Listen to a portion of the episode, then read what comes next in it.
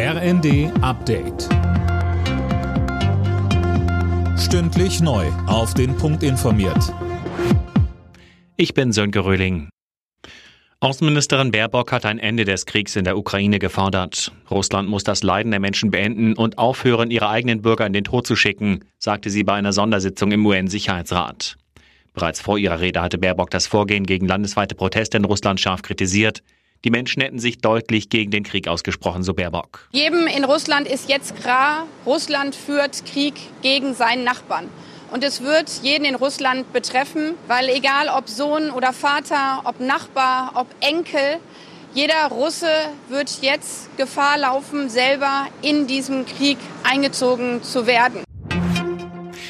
Deutschland wird erstmal keine Kampfpanzer an die Ukraine liefern. Eine Abstimmung darüber hat die Ampelkoalition im Bundestag verhindert. Trotzdem gibt es auch in der Koalition Stimmen, die sich dafür stark machen, Leopardpanzer zu liefern. Zum Beispiel Anton Hofreiter von den Grünen. Er räumt im Spiegel-Interview auch mit dem Argument auf, Deutschland wolle da keinen Alleingang. Spanien würde sehr gerne Leopard 2 Panzer liefern und das wird von Deutschland aus untersagt. Ich habe sehr, sehr belastbare Informationen aus der spanischen Regierung. Das geht so weit, dass es heißt, ja, Sanchez will das nicht in der Deutlichkeit sagen, weil sie halt beide Sozialdemokraten sind. Aber selbstverständlich wollen sie das.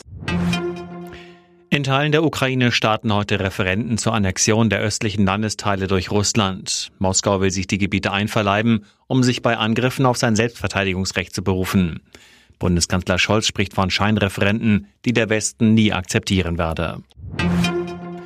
Frankreich will beim Ökostromausbau Tempo machen. Präsident Macron sagte bei der Eröffnung eines Offshore-Windparks, dass Gesetzesänderungen die Planungszeit halbieren sollen. Er verwies auf Nachbarländer wie Deutschland, die in dem Punkt viel weiter seien. Alle Nachrichten auf rnd.de